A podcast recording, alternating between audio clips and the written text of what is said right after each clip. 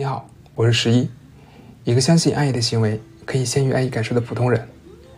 这是四月与十一电台，这个电台会在每个月不定期更新一些我感兴趣的内容，可能是综艺，或者美剧，或者电影，讲一讲我看过这些东西之后的感受。今天我们继续聊聊《再见爱人》第二季第五期。这一期主要是自画像的活动，通过自己和伴侣的描述，通过画师来展示自己的面庞。于是我们得以在这种更加直接的描述中，看见自己认为的自己，自己认为的对方，对方认为的自己，以及对方认为的对方。这里面究竟有何不同？而这些不同里面又分别代表了什么？我非常喜欢这个环节。接下来，我们照例从张婉婷和、宋宁峰出发。今天我给张婉婷写了一个小传，让我们就从这个小传开始。在这一期里边，张婉婷提到一个。对于他来讲，生命中非常重要的节点，那就是十二岁。在十二岁的时候，张婉婷的父亲骤然离世，张婉婷甚至来不及在心中做好告别的准备，因为她的妈妈崩溃了。于是呢，张立马需要变得成熟起来，去熟练的处理家中各种事情，去补足父亲留在家中的真空的空间，去照顾这个家中更脆弱的母亲和奶奶。这种冲击对于一个年轻的小女孩是巨大的。我们甚至可以说，从这一刻开始，身体上的张婉婷和心理上的张婉婷就已经分道扬镳。身体上的张婉婷可以做出三十岁的时候才能做出来的各种成熟的举动和考虑，但是内心的张婉婷，则始终停留在了十二岁，并且再也没有成长过。所以，我们总能看到张身上矛盾的地方：一方面，张可以非常冷静地考虑各种现实的情况，去为这个家做出各种的举动。包括柴米油盐的各种打算，这被我们认定是一种成熟的、负责任的表现。另一方面，在感情和情绪控制方面，张俊永远控制不好自己的情绪，永远需要别人为自己的情绪买单，永远需要别人照顾自己的情绪，而这通常又被我们认为是一种不成熟和不负责任的表现。当这种成熟和不成熟混杂在一个人身上的时候，我们就很困惑。但在此刻，我们理解了所有的这一切。都来自于十二岁那一场还没有准备好告别，就要面对的周然的离去。我们有理由相信，十二岁的张婉婷在那个时候应该是非常恐惧的，但整个环境并没有给张婉婷足够的情绪支持和哀悼的时间，反而需要这个小女孩去做出现实的举动来支撑起这个家。于是，张对于这种恐惧的方法就是把自己的感情冷冻起来，去不带感情的培养与这个世界打交道的能力。而随着这种能力的提升，他对于现实世界的掌控感越来越强，让张婉婷能够一部分的代偿掉自己的恐惧。记得这里是代偿，而不是真正的弥补。于是张婉婷开始相信这样做是有效的。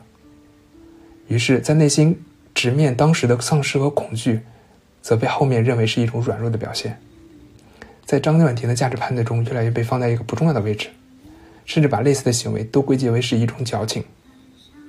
所以我们会在看到前几期，当宋宁峰向张婉婷袒露脆弱的时候，张婉婷为什么那么激动？其实不是张婉婷讨厌宋宁峰的脆弱，而是张婉婷在宋宁峰的脆弱中看到了自己在十二岁那年不被允许的脆弱的影子，而这一点点的影子唤起了张当时自己痛苦的回忆。所以，与其说张婉婷是在伤害宋宁峰，不如说张婉婷始终无法面对十二岁的自己，因为她知道那么多年。他把十二岁的自己一个人留在了原地，任他去哭泣，而他却转身离开。他觉得亏欠他太多了。我们知道，一个人如果曾经渴望某个东西而不得，那么在未来就一定会寻找各种方式来补偿自己，甚至有些时候，这种补偿的行为当事人并不会承认，也不会觉察，但是行为却不会骗人。因为，比如说，我们按照张婉婷对于宋宁峰望夫成龙的标准去选择一个合适的伴侣的话，那么为什么一开始不找一个事业心更强、更强大、更有能力的人去做伴侣呢？宋宁峰显然不符合以上任何一条标准。那么，宋宁峰吸引张婉婷真正的东西是什么呢？从根本上，我觉得可能是十二岁的张婉婷突然丧失掉的那种美好。在当时，张婉婷失去了一个父亲，在张婉婷心里。他会觉得，这个父亲他本来应该继续照顾我，容忍我的坏脾气，无条件的照顾我的情绪，为我提供指导，告诉我应该怎么做，而不是而不是让我自己来面对这件事情。那时候的我，只是一个十二岁的小女孩，你凭什么就那么突然的离开我？我还没有准备好，我很生气，我真的很生气。但是，但我这份愤怒从来都不被允许表达过。你知道吗？这么多年，你知道我扮演那个看似更强大的自己有多辛苦吗？你知道吗？你知道吗？我是多么多么的想你啊！所以，我们可以这样假想：在恋爱的时候，苏宁峰不管从年龄上还是情绪的稳定度上。一定程度上都让张婉婷感受到了自己那份久违的缺失被满足了，于是张婉婷在短时间内本能的做出了自己觉得可以做的最大的努力，或者叫牺牲，希望不失希望不失去这段感情，不失去这个人。他太难以面对这种美好的再次突然逝去了，不失去才是目的，其余的都是手段。所以我们能够理解。当张婉婷和宋宁峰在医院发现没有怀孕的时候，为什么张婉婷会对宋宁峰的表现如此的失望？因为就在宋犹豫的那一瞬间，让张婉婷的幻想打破了。她看到真实世界的宋宁峰，这种落差让张婉婷恐惧，而面对这种恐惧的方法，则是拿起自己最擅长的武器，用更现实的东西来控制这个世界，从而避免自己再次面对丧失的痛苦。写到这里，其实我内心是非常非常心疼张婉婷的，因为她太早经历了自己本可以不用经历的事情，太早的穿上了一身厚厚的、沉重的盔甲，来面对这个残酷的现实世界。在我看来，张想要和解，需要重新面对自己忽视的恐惧，要到内心深处，去找到那个被自己丢在十二岁的小女孩，告诉她，对不起。我这么多年把你一个人放在这里，我很心疼你。你可以愤怒，你可以去悲伤，你可以去不用那么坚强。无论如何，我都会支持你。我不再会离开你，我爱你，我相信你。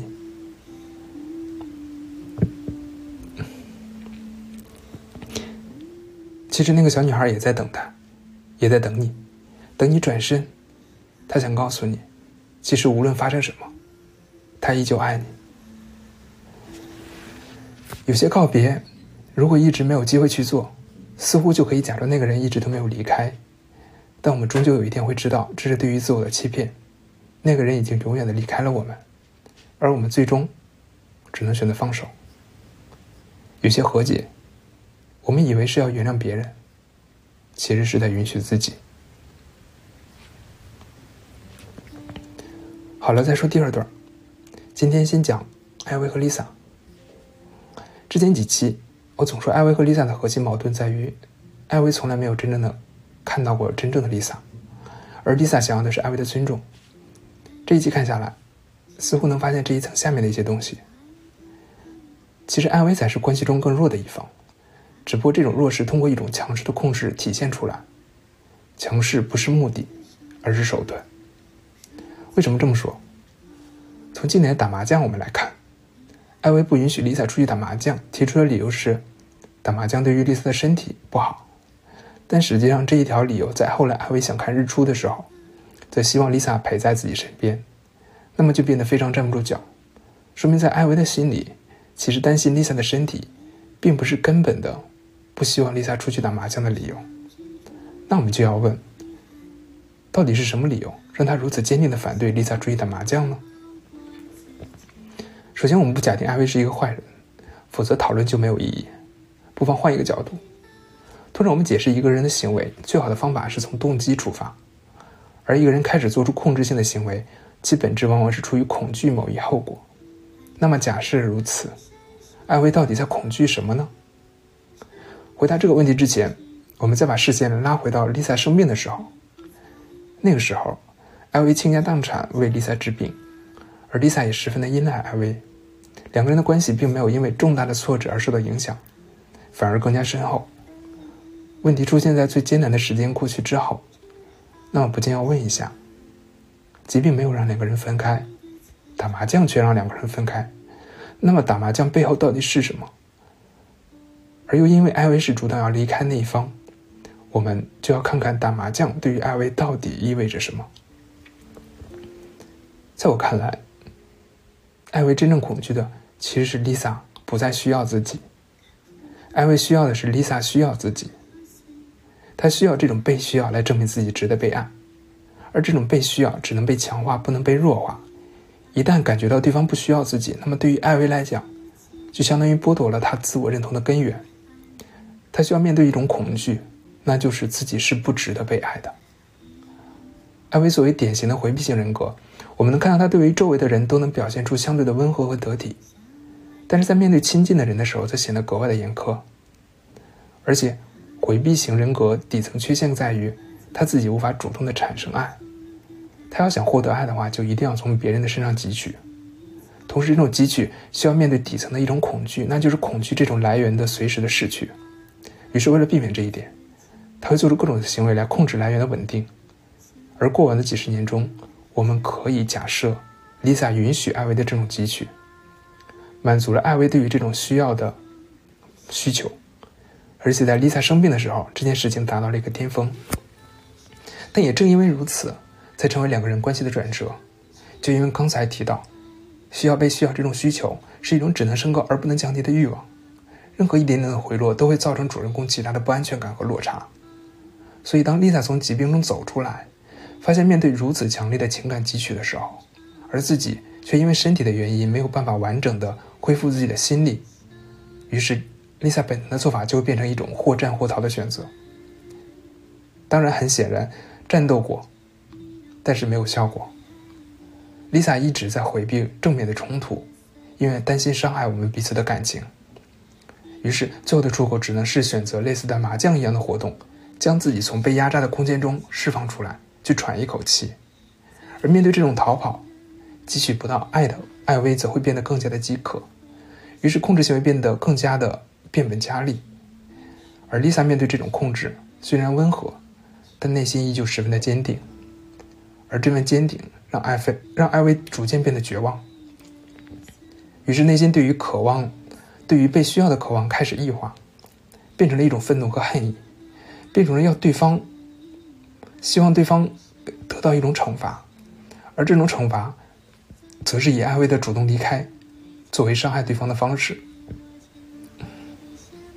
我知道你爱我，所以我要用这种方法方式来伤害你。虽然我很需要你，但是既然你不能给我想要的东西，那么我就要在这段关系中表现的更加不在意，通过这种方式来伤害你。写到这里，艾薇的表现让我想到一个场景：一个刚出生没多久的小孩，他需要母亲的乳汁作为生存的条件，于是他狠狠的吮吮吸着母亲的乳头。而母亲因为爱，则会允许这种伤害，但总有一天，不管是母亲要去上班要断奶，还是母亲有几天身体不舒服需要暂停母乳的时候，那么这个孩子就可能会表现出巨大的愤怒和恨意。一方面通过哭闹来控制母亲，如果这种方法无效的话，那么则有可能通过拒绝吃任何东西来表达一种恨意。虽然伤害的是自己，但是依旧要通过这种方式来伤害对方。几十年了。艾薇始终没有长大。如果 Lisa 继续扮演一个妈妈的话，那么两个人可能还能够继续走下去。但如果 Lisa 开始觉醒，开始觉得自己需要一个真正的丈夫，一个真正的伴侣的时候，那么一定程度上，这段亲密关系也就走到了尽头。第三对儿，苏诗丁和卢哥小传。在讲这一对之前，想起之前村上春树有一段话。假使，假使这里有坚固的高墙和撞墙破碎的鸡蛋，那么我总会选择站在鸡蛋一边。无论高墙多么正确和鸡蛋多么错误，我也还会选择站在鸡蛋一边。这一对，在这一期就给我这样的感觉。那么谁是鸡蛋，谁又是坚固的高墙？我们慢慢来看。这一对从自画像上来看是差异最大的一对。苏诗丁认为的自己和卢哥认为的苏诗丁完全是两个人，这对于卢哥来讲是一种巨大的冲击，因为在他的本能来看，如果不是他瞎了，就是苏一直在欺骗他。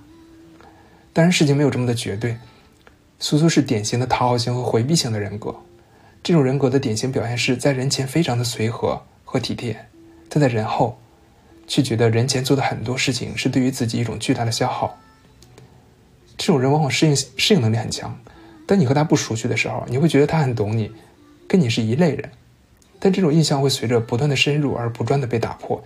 你会发现他跟另外一群人在一起的时候，也是类似的表现，但是你却知道你和另外那一群人有着本质的价值观的冲突。但是他似乎能够游刃有余的在两者之间。如果不幸，他恰好是你亲密的人，你还会发现他的人前和人后完全是两个人。尤其是在表现生命活力和主动性方面，在人后的那一个人，往往会显得暮气沉沉，毫无活力。这种消极甚至会以一种看似成熟、看破了很多事情的态度展现在你的面前，还会打消你在生活中诸多热情的尝试。苏苏就是这样的一个人。而我们当中很多人跟苏苏是一样的，这样做有问题吗？似乎没有什么大问题。但是，但是你会想跟这一类的人推心置腹、深交做朋友吗？似乎也不会。那么问题出现在哪里呢？这个问题，我觉得因为卢哥这一面过于透明、纯粹的水晶，而被充分的对比展露了出来。所以回到这个问题。讨好型加回避型人格真正的问题是什么呢？我觉得问题在于这一类人没有真正坚信的东西。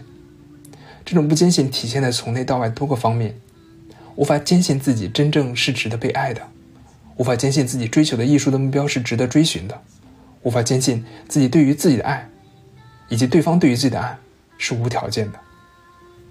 而这一类的人会被什么样的人吸引呢？会被那些有相信力的人吸引。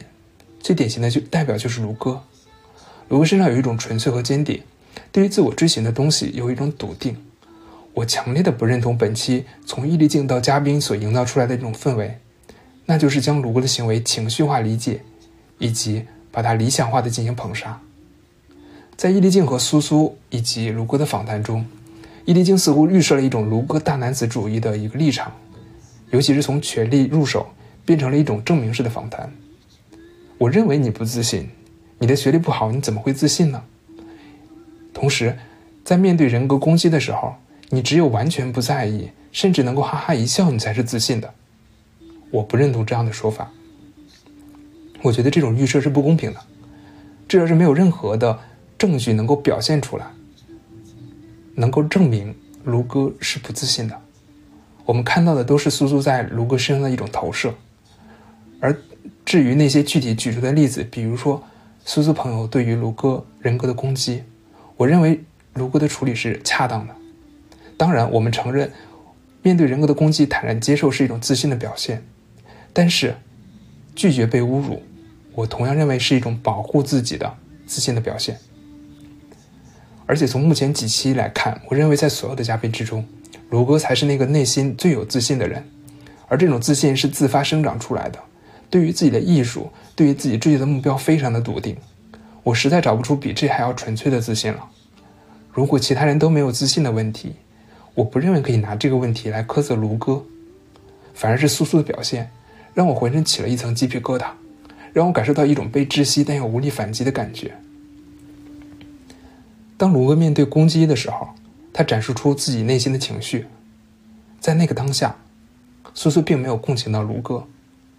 当然，苏苏去用手触摸了卢哥，但他的触摸看似是一种抚慰，实际上却是一种冷漠的压制。他并没有接纳卢哥的情绪，反而试图去拒绝卢哥情绪的正当性，以一种看似成熟实则冷漠的态度去提醒卢哥：“你应该意识到自己的形态。”那一只看似安慰的手搭在卢哥的身上的时候，我感受到一种极致的绝望。如果我是卢哥，我的情绪表达没有影响到任何人，那么我并不觉得表达情绪是可以不被允许的。而且作为我亲近的人，你应该看到我的情绪，而不是压制我情绪的表达。你像一个冷冰冰的大学老师一样告诉我，你又不成熟了，你不该表达你的情绪，你应该意识到你的形态。What the fuck？我不认为这是一种成熟和共情，这是一种冷漠的压制，本质上是对于情绪的恐惧。我不认同。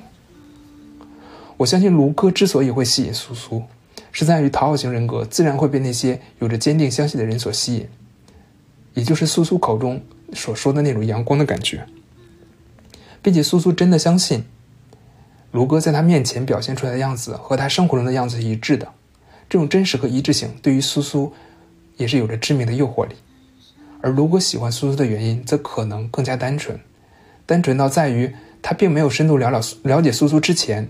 只是相信苏苏表现出好的一面就是苏苏的全部，但是他并没有想到一个人可能还有很多面。于是，当两个人走入深度的关系的时候，苏苏的隐藏面开始展露在卢哥面前的时候，卢哥其实根本没有做好接受的准备，或者在卢哥心里的原则底线是一个人应该是一致的，应该是坚定的，表里不如表里如一的。如果表里不一，那就是一种欺骗。而这种欺骗是不被允许的，于是卢哥选择拒绝承认，而这种拒绝承认反过来推开了本来就害怕袒露真实自己隐藏面的苏苏，于是苏苏也开始变得退缩，两个人的距离开始越来越远，最终分道扬镳。之前很多期，卢哥都说两个人的艺术理念不同，而苏哥不觉得这跟亲密关系有什么的关系。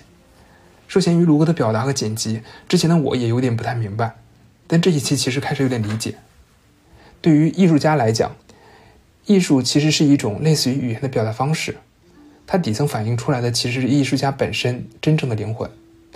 如果你无法坚信一个东西，那么你表达出来的东西其实是模糊的、不真实的，很难打动人的。你可以技术很好，但是你所做的东西是没有灵魂的。